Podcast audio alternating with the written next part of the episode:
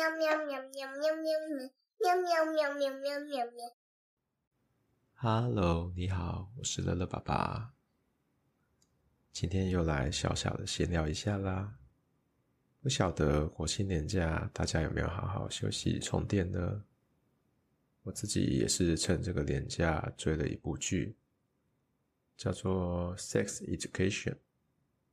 看完它最新的第四季，真心让我想要把它的剧名改成“连接自修室”。就像剧中最后讲的，也许我们寻求的，从来都只是更多的连接而已。这是什么意思呢？像我最近常常在看一些亲子教育啊，或是儿童心理学，或是正向教养的一些书，常常都会提到人与人的连结，以及自我觉察这些观念，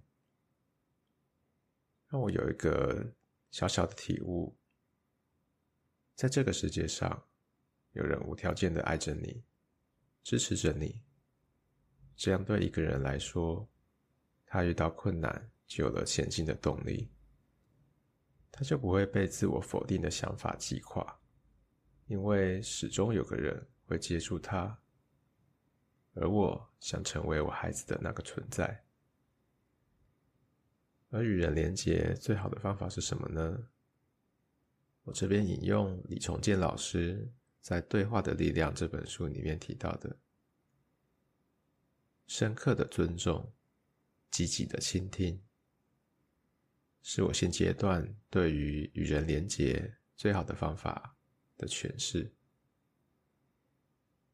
举个剧中的例子：十八岁的亚当，他的爸爸为了赢得儿子的信任，跑去亚当上班的农场，只是为了告诉他，身为父亲，他很爱亚当。并且告诉亚当，他有在上线上课程，去积极的做一些身体力行的改变。以前的他常常否定亚当，对亚当失望，其实是因为觉得自己不够好，而不是觉得亚当不够好。而且他自己也在改变当中。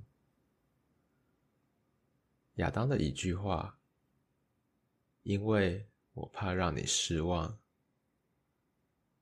他的爸爸有好好倾听，并且接住儿子的情绪。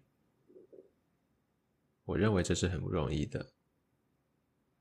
首先，父母得先把孩子当成独立的个体，与我们平等的存在，尊重他有自己的想法和感受，再来展开对话，也才有后续的倾听。我个人常常用重复孩子的话这个技巧，附送孩子所说的最后一句话，可以让自己在对话中慢下来，一边思考怎么做出适当的回应，一边确认孩子想表达的意思，尊重且倾听，孩子要的仅仅是如此而已。跟你们分享。